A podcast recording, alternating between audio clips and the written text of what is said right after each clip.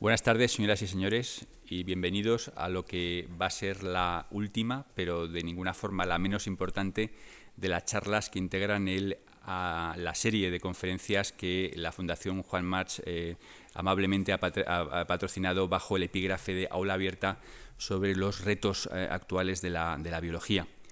Y como organizador del curso eh, o de esta serie de conferencias es un tremendo placer el eh, presentar tanto al conferenciante de hoy como a la temática que el conferenciante de hoy va a tratar en su charla.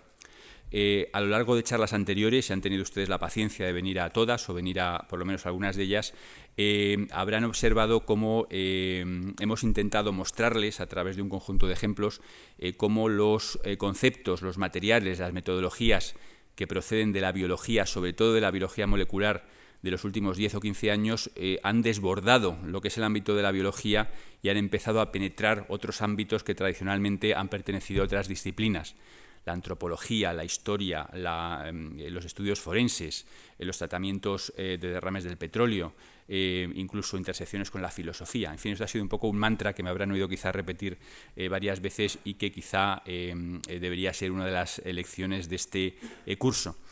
Pero para dar un gran final, digamos, a, este conjunto de conferencias, hemos elegido el presentarles eh, una temática eh, que entronca de alguna forma con cosas que han ido eh, oyendo a lo largo del curso, pero que ahora en esta charla van a escuchar, digamos, en primerísima línea. Y es el problema de la contaminación ambiental, cómo la industria química, nuestra forma de vida, genera contaminantes y hasta ahora el cómo abordar este problema pues ha sido casi el dominio exclusivo de los químicos, de los ingenieros, etcétera. Y hoy tenemos la fortuna de tener a alguien que nos va a contar cómo las perspectivas que proceden también de la biología pues dan una vía de escape o una vía de solución a problemas que hasta ahora era prácticamente imposible de abordar en problemas de contaminación química y de deterioro del medio ambiente. Y por tanto es un gran placer el, presentarles, como les decía, al doctor Juan Luis Ramos, eh, que es el conferenciante de hoy. Eh, Juan Luis es eh, director de la Estación Experimental del ZAIDIN, del Consejo Superior de Investigaciones Científicas, y creo que tienen ustedes eh, una, foto del edificio principal de esa estación. Quizá oigan más sobre esta, este sitio tan estupendo en unos minutos. el doctor Juan Luis Ramos hizo su tesis con uno de los grandes mitos de la ciencia española de la posguerra, el doctor Manuel Losada en la Universidad de Sevilla y tras un corto postdoctoral en la Universidad de Brighton eh, se trasladó a uno de los eh, sitios eh, que ha sido realmente uno de los nidos, uno de los grandes orígenes de toda una generación de científicos que se han ido ocupando justamente de ver cómo la biología molecular aportaba nuevas perspectivas a la solución de problemas ambientales. Este sitio, el laboratorio del doctor Kentimis en la Universidad de Ginebra, y eh, allí eh, Juan Luis hizo un trabajo importantísimo en su, en su, momento, a mediados de los años 80, y eh, prácticamente el trabajo que él hizo fue el trabajo que fundó todo un ámbito de lo que podemos llamar biotecnología molecular aplicada al medio ambiente. A su regreso a España, a finales de los años 80, eh, Juan Luis empezó un grupo increíblemente activo, extraordinariamente activo en, la, estación experimental de Zaidín, que ha sido un, eh, grupo, un núcleo que, ha permitido la cristalización en todo el país de eh, una comunidad, hoy día también muy activa, que trabaja en esas líneas de ver cómo la biología molecular aporta nuevas soluciones al medio ambiente. Y eh, yo creo que todo el mundo estaría de acuerdo en que el doctor eh, Ramos ha sido el gran introductor en nuestro país justamente de las aplicaciones de la biología molecular a problemas medioambientales. Así que, sin más dilación, eh, quiero dar la bienvenida a Juan Luis y esperamos escucharte con gran atención.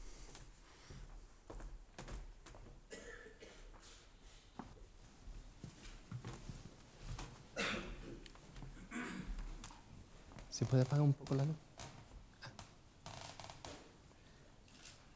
Bueno, buenas tardes. En primer lugar, agradecer a Víctor de Lorenzo y a la Fundación Juan March que me hayan invitado a este ciclo de conferencias.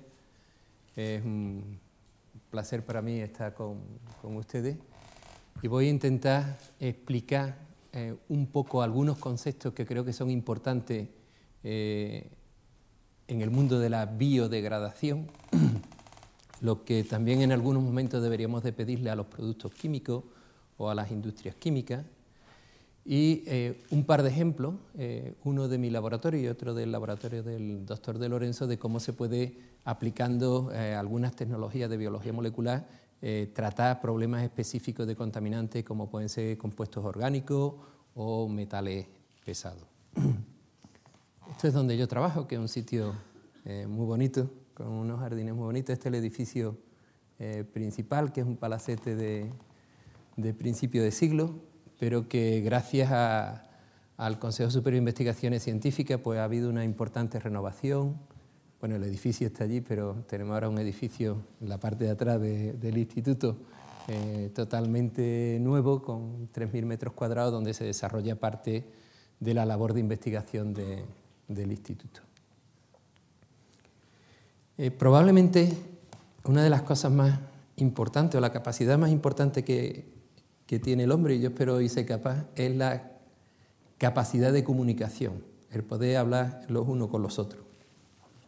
Y ya veis que hace aproximadamente un, millón de años, a la voz del fotógrafo, perdón, de que se colocaran, pues se colocaron todos para hacerse la foto perfectamente. Eh, el hombre eh, al principio de los tiempos fue eh, nómada, pero yo creo que esto del estado del bienestar, pues hemos tendido a él desde, desde hace muchos años.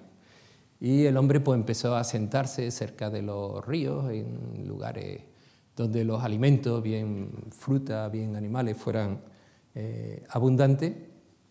Y a partir de ese momento pues empezó el desarrollo, ¿no? los distintos desarrollos que hemos tenido a lo largo de los tiempos.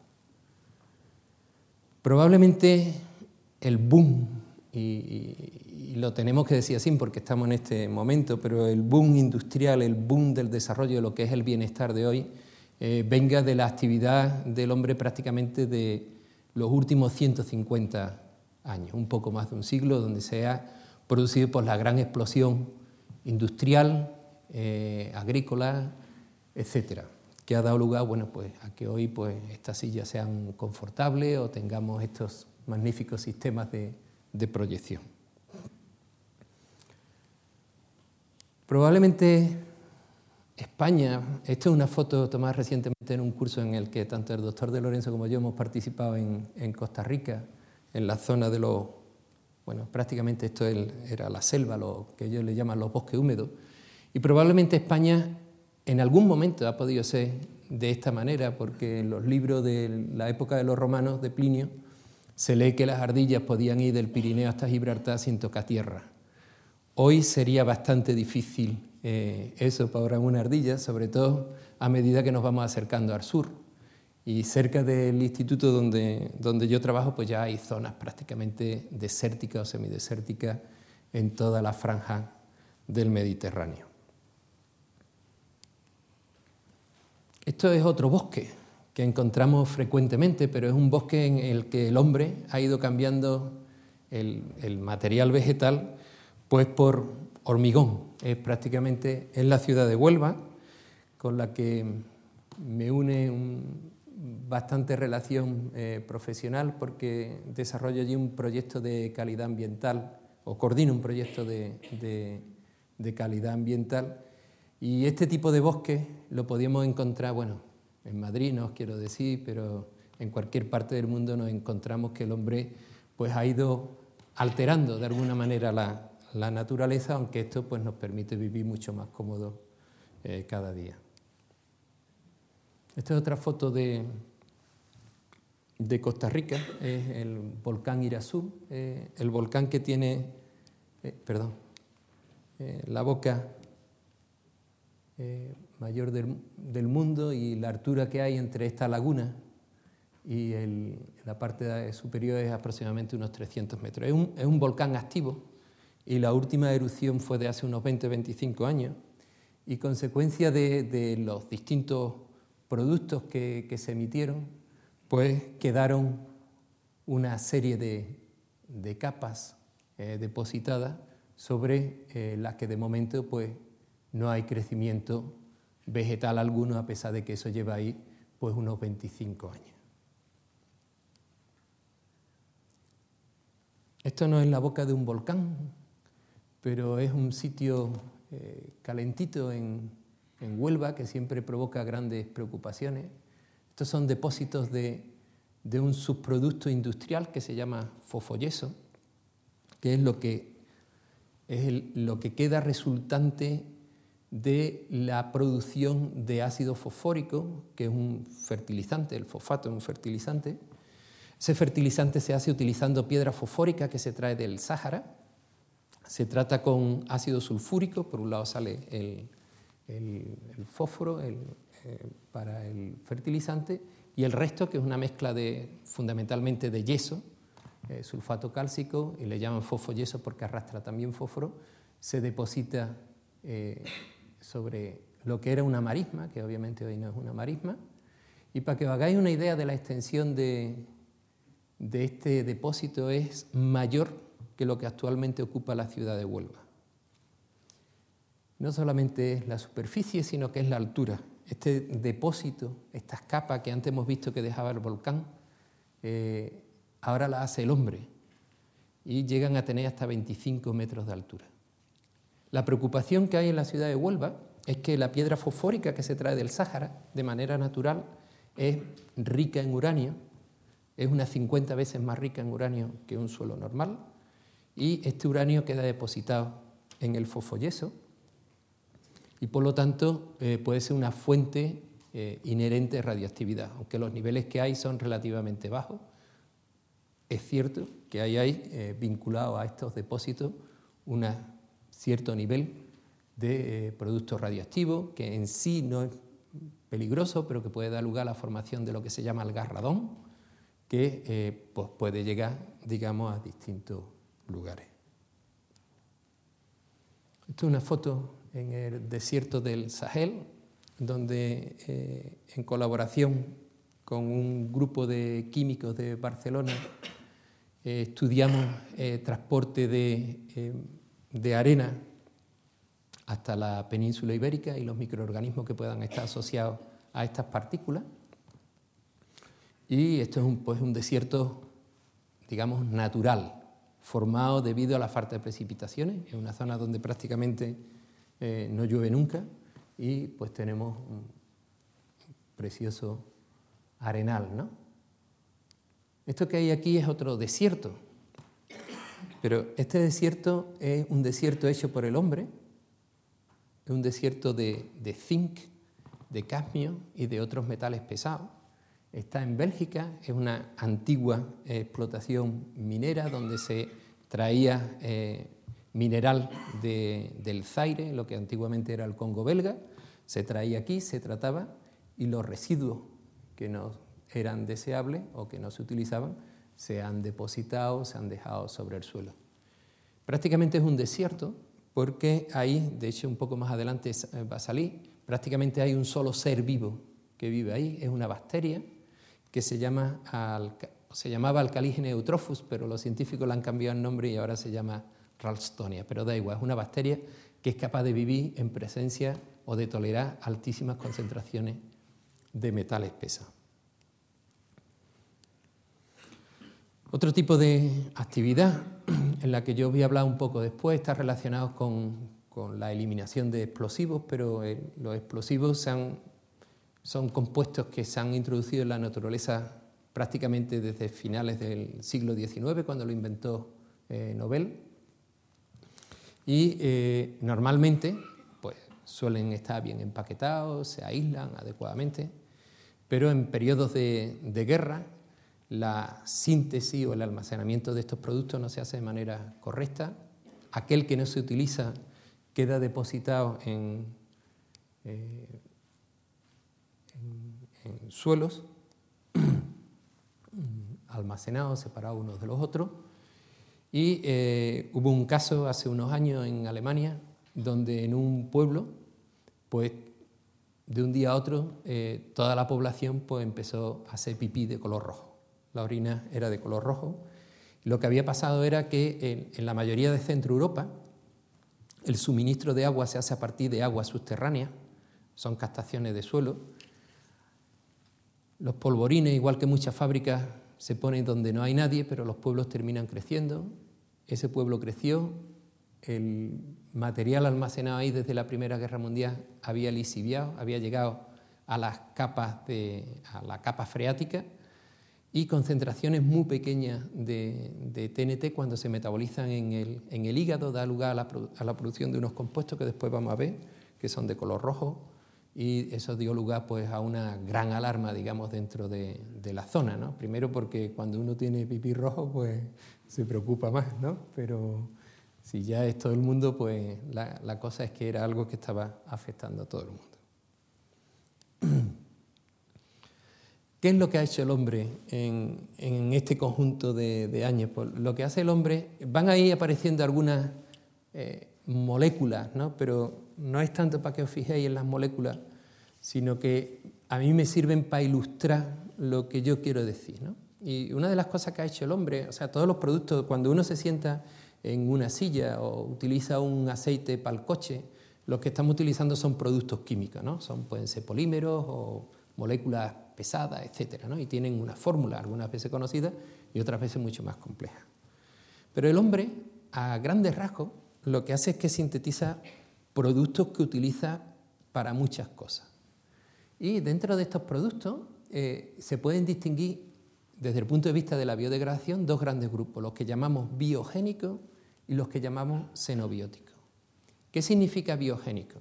Biogénico significa que estos productos han aparecido o aparecen en la vida, en los seres vivos, en algún momento de su metabolismo.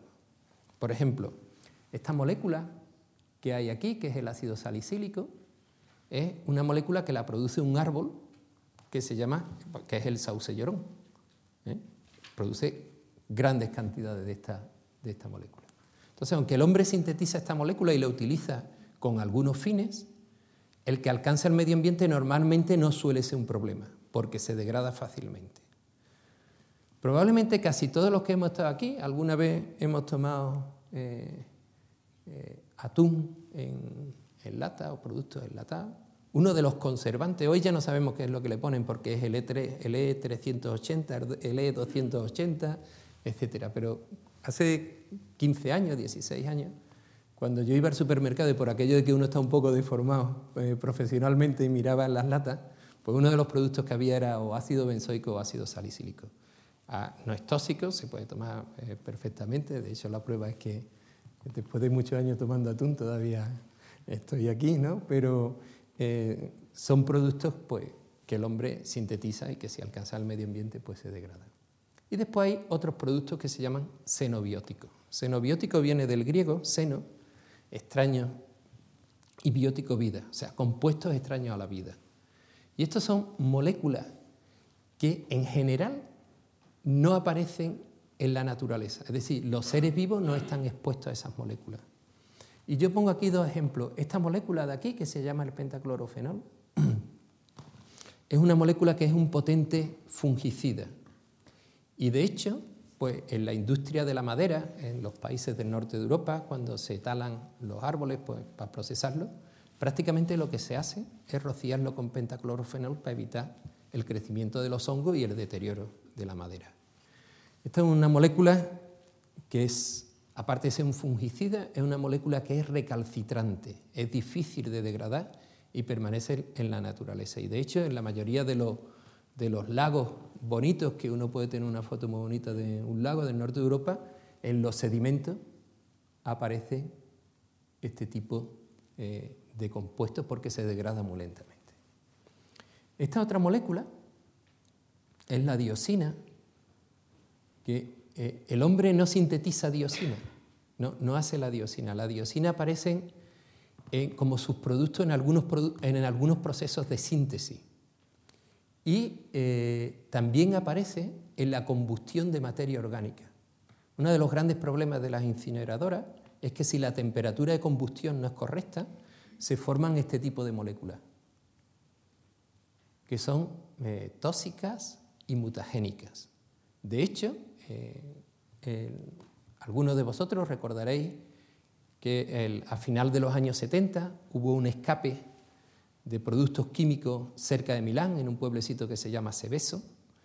En, ese, en ese, escape eh, aparecían eh, moléculas de dioxina sustituidas con átomos de cloro en estas cuatro posiciones que yo estoy marcando y que es una molécula que induce mutaciones, induce, puede inducir cáncer, cambios, etc. De hecho, tras el escape, eh, muchas mujeres, aquellas mujeres que estaban embarazadas, pues algunas abortaron y en otros casos, cuando los fetos eh, llegaron a término, en la mayoría de los casos, nacieron niños con malas formaciones.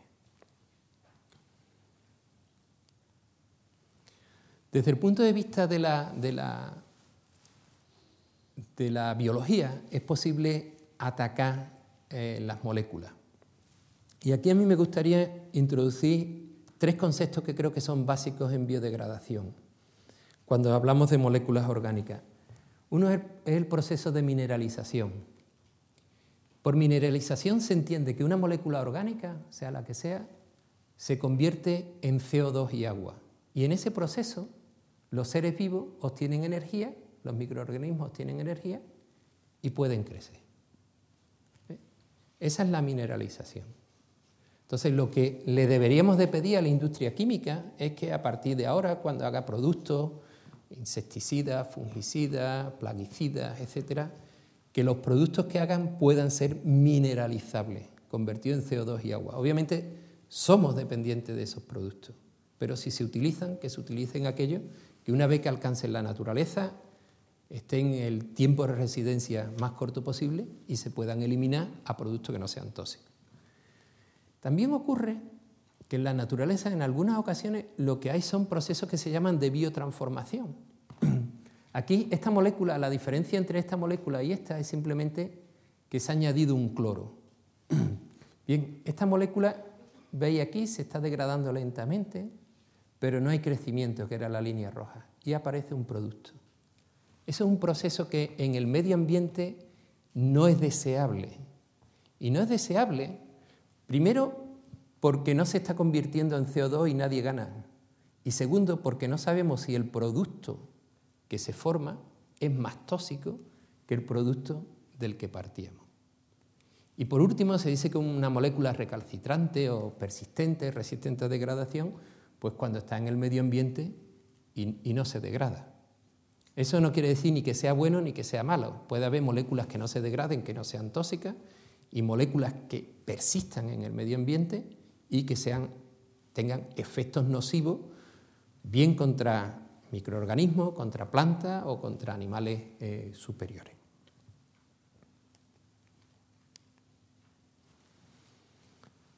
Muchas veces la industria nos hace la pregunta del millón. ¿no? La pregunta del millón es, mire usted, nosotros vamos a sintetizar este producto. ¿Usted me puede decir si se va a degradar la naturaleza?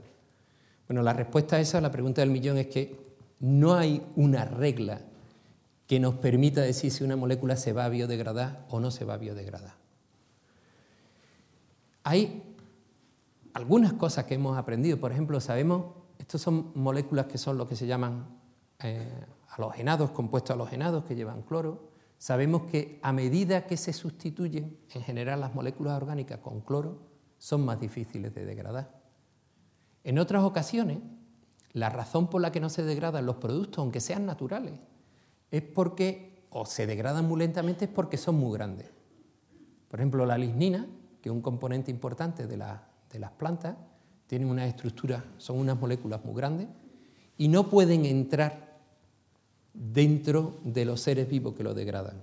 Imaginaros que tenemos mucha hambre y nos ponen un bocadillo muy grande, muy grande, muy grande. Si es más grande que la boca, difícilmente le podemos dar un bocado. ¿eh? La única opción que tenemos es utilizar un cuchillo, hacer trocitos más pequeños y entonces comernos eh, el alimento. Pues esto que es alimento para los microorganismos, eh, ellos han inventado un conjunto de reacciones que lo que hacen es que va rompiendo la molécula en moléculas más pequeñitas, que son las que se pueden degradar. Pero esas son reacciones que se llaman extracelulares, que ocurren fuera del ser vivo. Entonces, cualquier proteína fuera de su ambiente natural es una proteína relativamente inestable. Y por esa razón suelen ser procesos que son relativamente lentos y eh, difíciles de llevar a cabo. Esto es una foto curiosa. Eh, es una foto curiosa. Esto es en, en, en, el campo de Gibraltar. Esto es una empresa autorizada para recoger eh, productos eh, eh, de la industria química del campo de, Gibraltar y tratarlo. No sabemos quién puso aquí el petróleo al lado de la industria que lo recoge. bueno, aquí estamos nosotros tomando muestras para analizar esta zona. En general, el petróleo, que es una mezcla muy compleja, pues no es difícil de degradar. O sea, de hecho, la mayoría de los seres vivos son capaces de degradar muchos compuestos que hay presentes en el petróleo. Lo que ocurre es que al ser mezclas muy complejas, en algunas ocasiones se producen moléculas que son realmente grandes y vuelve a pasar el mismo problema que os decía antes, son tan grandes que no pueden entrar dentro de los seres vivos para que se degraden. Entonces, simplemente, o simplemente en algunas ocasiones lo que ocurre son eh, reacciones que están mediadas por la, por la luz ultravioleta que llega, que las hace más pequeñas, o algún organismo que es capaz de romper estas moléculas más grandes en moléculas más pequeñas. Pero en general, el problema que hay con los vertidos, como el Prestige o este mismo vertido, es que las cantidades que se ponen pues suelen ser muy importantes. Entonces, para eliminar mucho, los seres vivos requieren mucho tiempo y se hace de una manera bastante lenta. ¿Quién degrada en la naturaleza? Podría ser otra pregunta. Bien, pues degradan o participan fundamentalmente los microorganismos. Son los seres que de hecho mantienen vivo lo que se llaman los ciclos biogénicos. La vida en este planeta se basa en que hay un ciclo continuo. El más sencillo es del carbono, el CO2 que se fija por la planta, se hacen los azúcares, las plantas, los herbívoros se comen a, a las plantas y los carnívoros nos comemos a los, otros, a los herbívoros, ¿no? Y hay un ciclo, ¿no? Y en ese ciclo, pues el carbono se está moviendo ¿eh? a lo largo de eso. Y eso es lo que permite que la vida esté completamente en circulación. Los seres más activos en esos procesos, los que participan eh, en, en el ciclado, en la eliminación de contaminantes, son fundamentalmente bacterias y hongos. Pero también participan las plantas y también participan los invertebrados, como por ejemplo la lombriz de tierra. Pero en el caso de los invertebrados no es que la lombriz de tierra se coma el contaminante, sino que la lombriz de tierra ha vivido durante, bueno, ha vivido y vive durante muchos años en la, en la tierra y dentro de su tubo digestivo aparecen bacterias que son capaces de degradar muchos de estos compuestos. Entonces se está utilizando este tipo de, de organismos pues, para tratar algunos eh, eh, tratamientos de algunos contaminantes. Entonces lo que nosotros nos encontramos es con una buena batería de organismos que son capaces de llevar a cabo distintas reacciones para eliminar distintos contaminantes. Como ha dicho el doctor de Lorenzo en la presentación, eh, yo desde hace un conjunto de, años he trabajado con bacterias y fundamentalmente lo que os voy a contar son algunas cosas de eh, bacterias. ¿no? Pero eh, también las plantas pueden ayudar a eliminar, por ejemplo, metales pesados, incluso pueden tener algunas actividades enzimáticas contra contaminantes. Cuando son las plantas las que llevan a cabo la eliminación de un contaminante, se dice que el proceso o se habla de fitoremediación. Fito de planta, remediación, pues soluciones biológicas para eliminar contaminantes. Esta es una foto también tomada en Costa Rica y si yo hiciera una pregunta, Costa Rica pasa por ser el país del mundo, ellos dicen que tienen el 4% de la biodiversidad mundial. Y es realmente un país eh, fantástico en, biodiversidad. Y la pregunta que yo haría es, ¿dónde iríais a buscar microorganismos con actividad biodegradadora? ¿Aquí, a Costa Rica? o esto es un prado en, Sierra Nevada, eh, cerca de donde yo vivo. Y la pregunta es, ¿dónde iríais vosotros a buscar biodiversidad microbiana degradadora de contaminantes? a Costa Rica o a Sierra Nevada. No vale decir a los dos sitios, hay que elegir uno de los dos. Yo quizá diría Costa Rica por si acaso, ¿no? Pero eh, en realidad donde uno tiene que buscar biodiversidad microbiana que degrada es más en nuestros climas. De hecho, en lo que es el matorral desértico, la pradera templada o las tierras cultivadas, ¿no? en climas de temperaturas como las nuestras, que no son muy extremas, es donde hay la mayor parte de la biodiversidad microbiana. De hecho, y eso no quiere decir nada, pero casi siempre que en el área de Granada o en otras partes de España hemos buscado eh, microorganismos, al final siempre hemos terminado encontrando los microorganismos que deseábamos encontrar que tenían una cierta propiedad. Entonces, desde el punto de vista, digamos, de, de nuestro país, quizás haya que decirle al Ministerio de Medio Ambiente, pues que se preocupe de preservar también la, diversidad microbiana y de explotarla pues, en distintas aplicaciones, no solamente en medio ambiente, sino en muchísimas aplicaciones de carácter farmacéutico e industrial. Esto es una foto de un compañero eh, mío que tomó en, la raíz de, una planta. Eh, podéis ver cada una de los organismos, los que tienen más o menos el mismo color, distinto color, ¿veis? Es simplemente esto una foto al microscopio de scan, os podéis encontrar pues una gran biodiversidad microbiana prácticamente en cualquier sitio asociado y algunos de estos organismos degradan compuestos. no os voy a explicar esta diapositiva, pero eh, quiero entrar en una cosa muy importante en biodegradación. Estamos hablando de biodiversidad y casi siempre que hablamos de biodiversidad entendemos organismos distintos. ¿eh? Por ejemplo, si hablamos de biodiversidad de pájaros, pues uno puede entender el quebrantahueso, el águila o un gorrión. ¿no?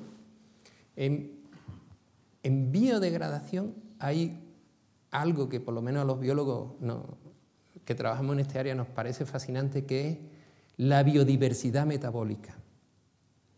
Un compuesto que es relativamente sencillo, que es un contaminante ubicuo, el tolueno en la gasolina super o en el gasoil, en cualquier gasolina que pongáis, eh, hay tolueno. Se dice que es un contaminante ubicuo porque se encuentra prácticamente en cualquier suelo, en cualquier agua, en el polo norte, en el polo sur. Donde vayáis vais a encontrar tolueno. Bueno, pues una molécula tan sencilla como esta, disfruta, digamos si queréis, de la biodiversidad metabólica. ¿Y eso qué significa? Pues significa que esta molécula, así de sencilla, se puede degradar, se puede atacar de muchas maneras. Se puede atacar sobre esta cadena lateral que da un alcohol. Se puede atacar en el anillo aromático con dos grupos OH, con uno, etc. Y veis que siempre llega aquí, a esta molécula, que es una molécula que tiene dos OH. Esa, esa molécula es, digamos, como el metabolito central en la degradación de estos contaminantes, de los contaminantes aromáticos, como puede ser tolueno, el naftaleno, los hidrocarburos policíclicos que se forman en la combustión de los motores, en el petróleo, etc. Todo siempre se degrada a esta molécula. Y esa molécula, ah, esta no venía aquí, pasa algo raro.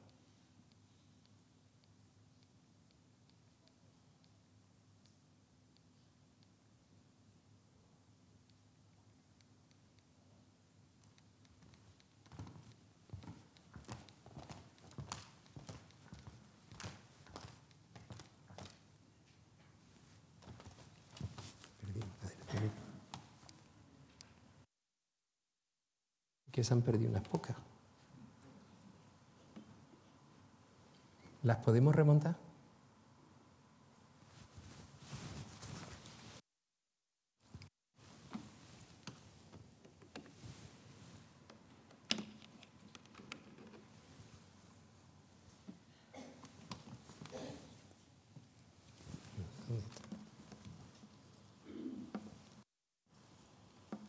¿Dónde está esto?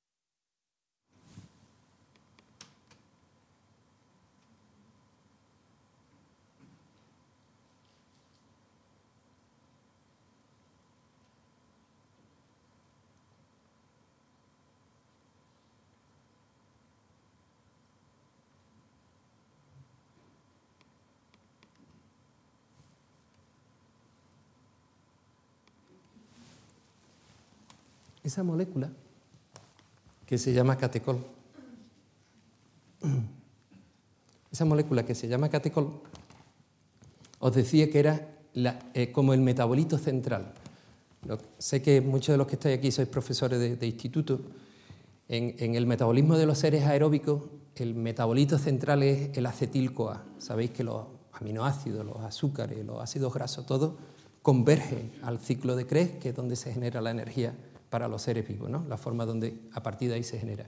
Bueno, pues cuando uno está alimentando, está degradando contaminantes de estos de tipo aromático, hay como dos metabolitos centrales.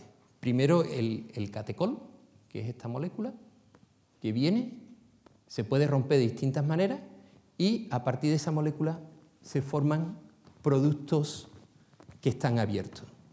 Y una vez que se abren, esos productos ya tienen lugar un conjunto de reacciones de las que pues viene en, todos los libros de, bioquímica, hay reacciones que le quitan carboxilos, que hidrosilan, etc. Y llegan a esta molécula que es la acetil-CoA, que es el metabolito central. Es decir, que los contaminantes también se metabolizan como el resto de las cosas que comen los, los seres vivos. Lo único es que tienen sus rutas específicas de degradación. Esta molécula que pongo aquí, este es el TNT, el trinitro tiene tres grupos, perdón, tiene tres grupos nitro, uno, dos y tres, y este anillo con este grupo aquí se llama tolueno. Y esa molécula es el trinitro tolueno. Esto es un, un xenobiótico de verdad. ¿Por qué un xenobiótico? Pues es un xenobiótico porque este, este grupo nitro es en un, en un compuesto orgánico son productos que prácticamente no existen en la naturaleza. De hecho, se han descrito solamente tres productos naturales que tienen grupos nitro. Y dos de ellos son o tienen carácter antibiótico, es decir, los sintetizan los seres vivos para eliminar en la lucha ecológica de, de los microorganismos, para eliminar esos seres vivos. Y probablemente alguno de esos compuestos, uno de esos compuestos, que un antibiótico que es el cloranfenicol, pues en algún momento de nuestra vida también nos, lo han dado pues, para vencer una infección. El TNT ha creado siempre problemas eh, de carácter medioambiental, porque una molécula xenobiótica difícil de degradar, y de hecho, pues desde el principio de, de su síntesis en la industria se producía lo que se llamaban las aguas rosas o rojas, pink water, ¿no? que son productos de desecho, que tiene que ver con lo que yo os decía al principio de la charla, que una vez que había llegado el TNT a un acuífero y había pasado a través del hígado de las personas, se formaban compuestos de color rojo. Pues eso también ocurre. Cuando nosotros empezamos a trabajar en, biodegradación, eh, uno de los temas que abordamos fue la eliminación de TNT. Pero entonces, eh, antes solamente había tratamientos de carácter físico-químico que son bastante agresivos con el medio ambiente. Esto es una planta en Nebraska eh, que se terminó cerrando porque al, generarse la combustión se producen óxidos de nitrógeno que están implicados en lo que se llama la lluvia ácida y eh, pues debido a la presión de los grupos ecologistas y de las personas que vivían cerca, eh, se llegó a cerrar esta, esta fábrica. Y una alternativa más eh, agradable o favorable hacia el medio ambiente podría ser el tratamiento biológico. Cuando nosotros empezamos este trabajo a final, era al principio de los 90, no se había descrito ningún microorganismo que degradara TNT. Entonces, muchas veces lo que uno hace cuando empieza a trabajar en un tema es ver si alguien ya ha aislado el organismo que tú quieres, se lo pide, unas veces te lo dan, otras veces no te lo dan, pero si alguien ya lo tiene, pues te ahorra esa parte del trabajo y empieza a trabajar a partir de ahí. Cuando nosotros empezamos este trabajo, pues no había absolutamente nada. Y eh, trabajamos en colaboración con una empresa que se llama Unión Española de Explosivos, que estuvo financiando este trabajo. Y nosotros lo que hicimos fue ir a una zona, a un punto de vertido en la fábrica, aramos esa zona, para que se aireara, ¿eh? se regó para facilitar que con la humedad pudieran crecer los organismos que estuvieran allí y nos llevamos una muestra de suelo al laboratorio para intentar aislar bacterias que crecieran en TNT. Los que, esto es, los que habéis estudiado microbiología diríais que esto es un cultivo puro, porque hay un solo tipo de organismos ahí o tipo de colonias que está presente ahí. Pero en realidad esta es una foto tomada después de coger suelo de la fábrica de explosivos, tenerlo ahí durante un tiempo con TNT y sembrar en una placa eh, de Petri eh, con TNT como fuente de nitrógeno y entonces lo que aislamos es un cultivo realmente puro. Era la primera bacteria que se aislaba que era capaz de degradar TNT. Esta es una foto al microscopio electrónico de, la bacteria. Eh, una foto típica pertenece al género Pseudomonas. Esta es una foto típica de, la bacteria y esta es cuando está creciendo con TNT. ¿Eh? Está acumulando unos gránulos blancos que los que habéis asistido a otras charlas del curso, en la charla de AUSI, sabéis que son gránulos de polibeta hidroxibutirato o cualquier hidroxialcanoato que puede tener aplicaciones en la industria eh, del plástico. Entonces, la razón por la que esta bacteria se llena de esta reserva de carbono es que el TNT es muy poco soluble en, agua y la bacteria está como en una situación de deficiencia eh, de nitrógeno. ¿eh? Es como si nada más que comiéramos donuts, entonces nos pondríamos gordos, gordos, gordos, gordos, gordos, pero no tendríamos eh, ninguna proteína. Pues eso es un poco lo que le está pasando a, la, bacteria. Esa es una bacteria que come TNT. Esta es una bacteria, no, no tenéis que fijar en todas las cosas. Esta es una bacteria que tiene una gracia. Y, es que eh, en el mundo de los microorganismos, así a grandes rasgos, también podemos distinguir dos mundos. El mundo aeróbico, el del oxígeno, y el mundo anaeróbico, cuando no hay oxígeno. El mundo aeróbico, eh, el oxígeno le permite ganar mucha energía y crece muy rápido. El mundo anaeróbico, en general, crece más lento. Bueno, pues esta bacteria que nosotros hemos aislado es una bacteria que se llama, o se dice que es una anaerobia facultativa, que quiere decir que cuando hay oxígeno vive a expensas de oxígeno y cuando no hay oxígeno eh, respira de otra manera. Bueno, pues también degrada TNT quitándole estos grupos que veis aquí, estos grupos nitro, se los va quitando en condiciones anaeróbicas. Bueno, es aeróbica, perdón. Pues cuando hace anaerobiosis, la bacteria transforma el TNT en otra molécula que se llama el triaminotolueno, que se ha reducido y lo empieza a degradar. Entonces la bacteria, digamos, que hemos aislado tiene como dos gracias. ¿no? La de, primero, poderse comer un contaminante. Segundo, podérselo comer independientemente de que haya oxígeno o de que no haya oxígeno.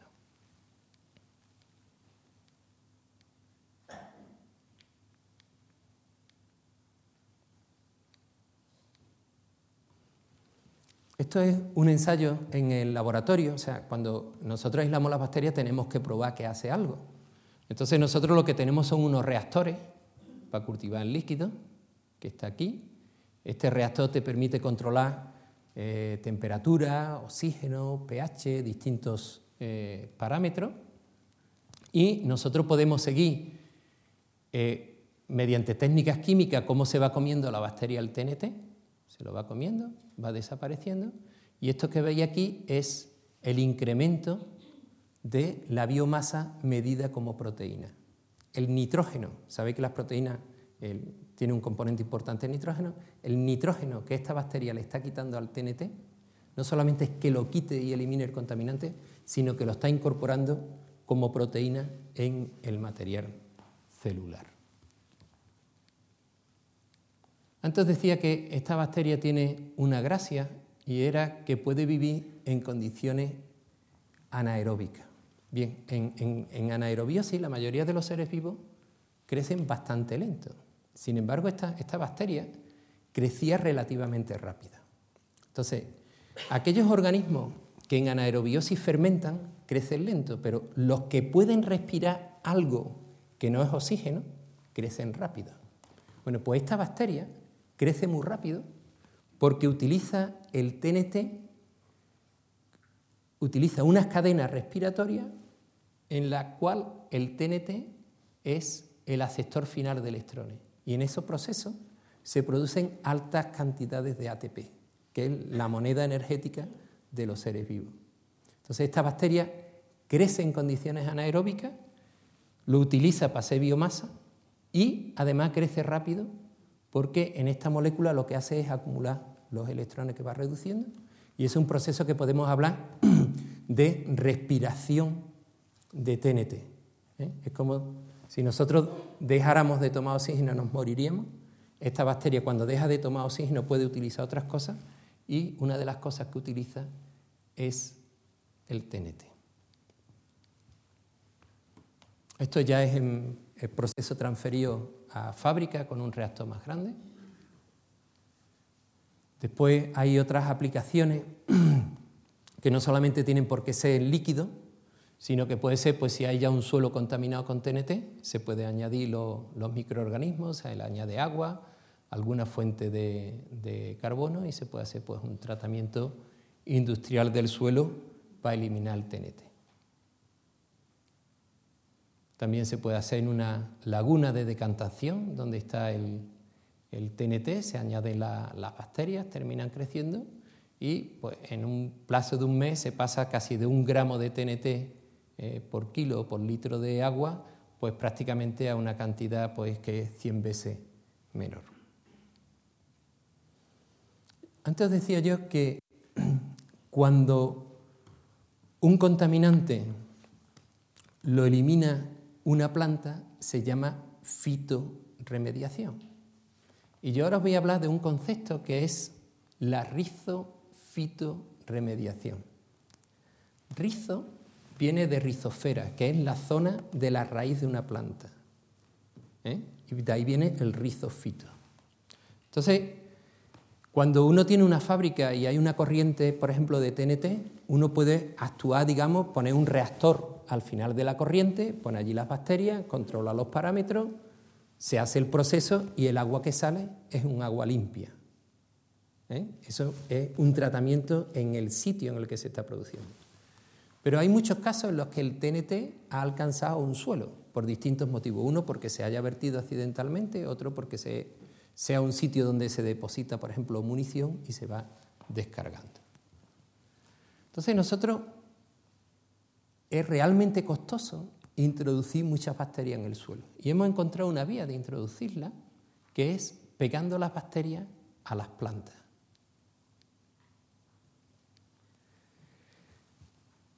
Utilizamos un truco para ver las bacterias, que es marcarlas. Y las marcamos haciendo que emitan luz. Si esta habitación estuviera totalmente oscura y yo sacara el móvil y le diera, pues identificaría ahí el punto donde está simplemente porque se ha iluminado la pantalla del móvil y diría ahí, ahí está el conferenciante. Si me muevo a otro sitio y enciendo el móvil allí, me podéis identificar de la misma manera. Pues nosotros hemos utilizado un truco que consiste en ponerle a nuestra bacteria unos genes que emiten luz, de manera que podemos saber dónde está la bacteria y podemos hacer un seguimiento.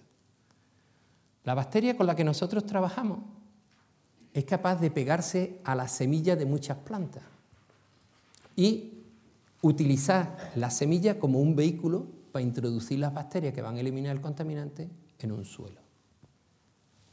Esto que hay aquí es un grano de maíz que hemos recubierto de nuestra bacteria que, emite luz, que estamos recogiendo con una cámara, digamos, de tipo de vídeo, pero con más sensibilidad, y si os fijáis por aquí hay unas líneas negras que son los pelos radiculares, las raíces que se empiezan a desarrollar del maíz. Y si veis sobre estas líneas negras, lo que nosotros estamos encontrando son manchas de luz. ¿Qué son esas manchas de luz? Es nuestra bacteria que a medida que está creciendo el maíz está migrando a través de la raíz. Un sistema de maíz, por ejemplo, viene a tener, puede llegar a tener dos metros de profundidad y una anchura de casi un metro. Entonces, de esta manera tan sencilla como poniendo unas pocas bacterias sobre un grano de maíz, podemos conseguir que en una zona alrededor del grano de maíz, de una manera muy barata y muy sencilla, podamos introducir muchísimas bacterias. Y estas bacterias, en principio, van a degradar el contaminante. Bien, eso fue lo que nosotros habíamos predicho y nos fuimos a un sitio eh, que estaba localizado, que está contaminado con TNT. Esto que veis aquí es un mapa de tipo, parece el mapa del tiempo, pero eh, es un mapa que en lugar de indicar eh, los bares, lo que está indicando estos números son la cantidad de miligramos que hay de TNT por kilo de suelo. Entonces veis que hay zonas donde hay 400, 300, 200, 100 y algunas concentraciones un poco más bajas, siempre entre 60 y 40, por ejemplo, este color verde, entre 40 y 20 este color verde y algunas zonas pues donde prácticamente no había TNT. Entonces nosotros lo que hemos hecho es el experimento este, pegamos nuestra bacteria que degrada TNT sobre las semillas de maíz y plantamos la zona con maíz que empieza a crecer, las bacterias obviamente están por debajo y las bacterias le tenemos que preguntar si están eliminando TNT o no. Antes os enseñaba esta foto que veíais que había 400, 300, 200. Después del tratamiento veis que ya han desaparecido las zonas rojas, hay todavía algunas zonas donde quedan 100, algunas zonas que quedan 200, algunas zonas ya por aquí que prácticamente se han ido eh, limpiando. ¿eh? Y prácticamente con dos ciclos de cultivo eh, de maíz sobre esta zona se elimina más del 99% del TNT que había originalmente en el suelo. Entonces, aislando una bacteria que degrada un xenobiótico, caracterizándola en el laboratorio cómo se comporta, viendo, sabiendo que es capaz de pegarse una semilla, uno la puede introducir en ese suelo y eh, conseguir pues, prácticamente la eliminación completa del contaminante eh, del sitio.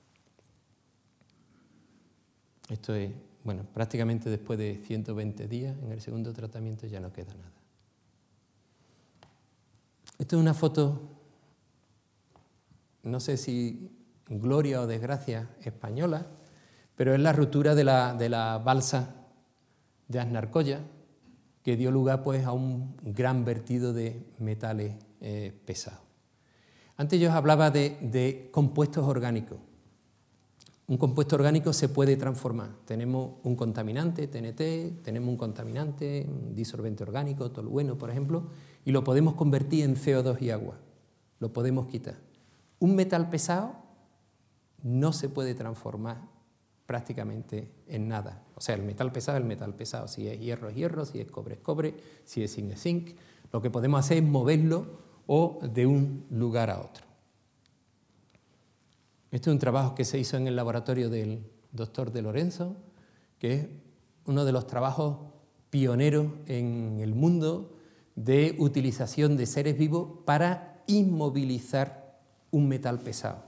O sea, si uno inmoviliza este compuesto, el metal pesado, evita que pueda entrar en la cadena trófica y de esa manera se eh, elimina. Es una, es una, tecnología que utiliza ADN recombinante en el que hay una eh, proteína que se llama metalotionina que tiene un residuo aminoasídico que tiene alta afinidad por metales pesados.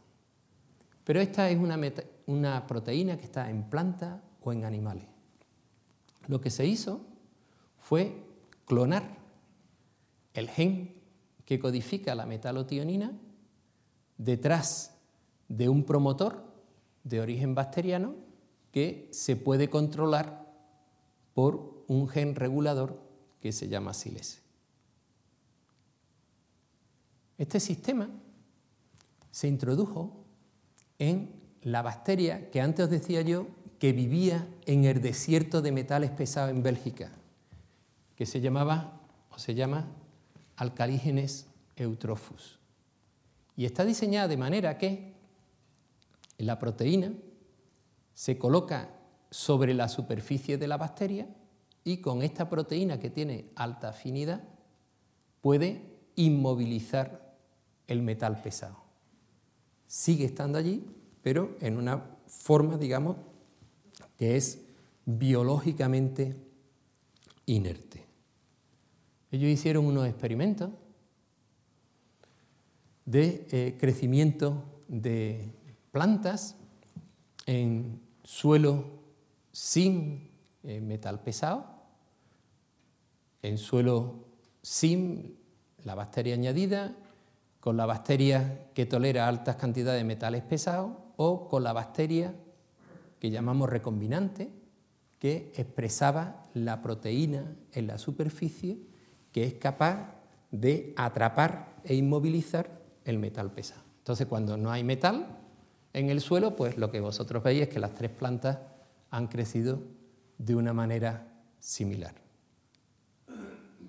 Cuando este suelo, por ejemplo, está enriquecido en cadmio, lo que vemos es que la planta en el suelo sin bacteria pues prácticamente no se ha desarrollado. Cuando se pone la bacteria que eh, que es silvestre, digamos que no está recombinante, pues crece un poquito mejor.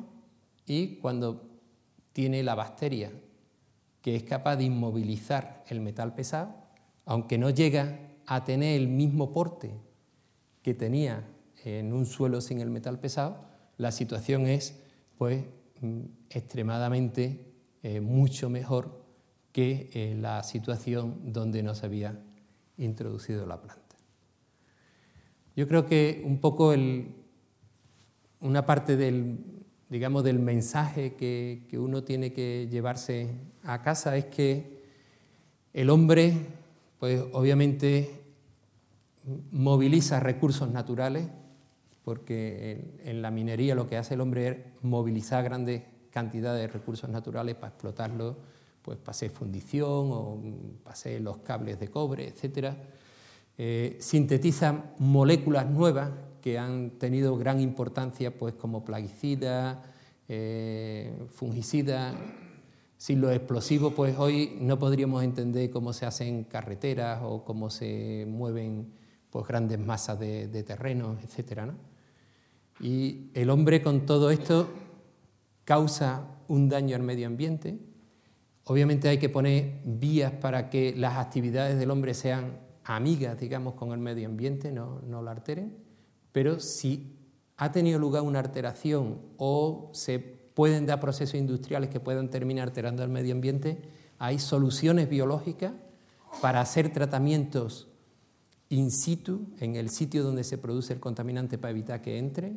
Incluso si entra el contaminante por un accidente desgraciado como el de las narcoya porque se han vertido productos porque antes había normas medioambientales que lo permitían y que no eran tan estrictas como las que hay hoy en día. La biología eh, tiene herramientas que pueden ayudar a mejorar, a paliar el daño en el medio ambiente y en algunos casos a restaurarlo eh, completamente. Y yo creo que eso es lo que nos mueve en este trabajo. Muchas gracias por vuestra atención.